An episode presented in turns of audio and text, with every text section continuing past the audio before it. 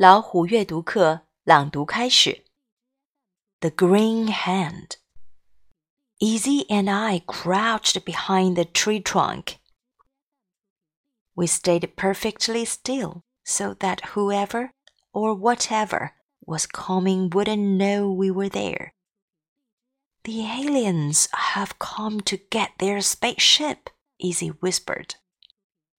The footsteps kept coming, they were getting closer when suddenly they stopped. Can you take a peek with your camera? I whispered.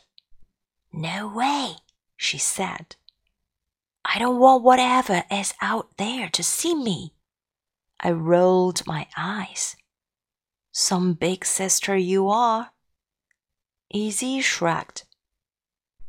Even though I didn't want to admit it, I felt scared too. But was I really going to let my fear get in the way of reporting the news? We are being silly, I said. Hilde, remember, Izzy whispered. Reporters should not become part of the story. And if you get zapped up in an alien spaceship, then that is exactly what will happen.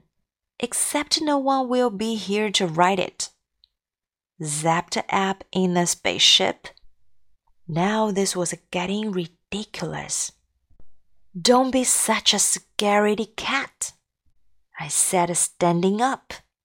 There is no such thing as aliens. My heart was pounding. I took a deep breath and peeked around the tree. No one was there.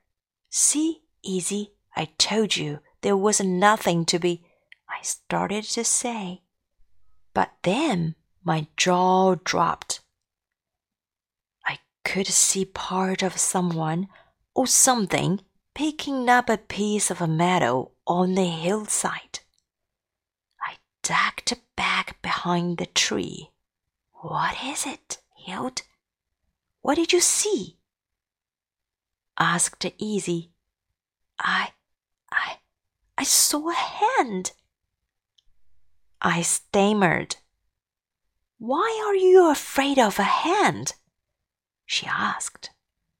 I tried to talk, but it felt like my mouth was full of marbles. The hand, it was green.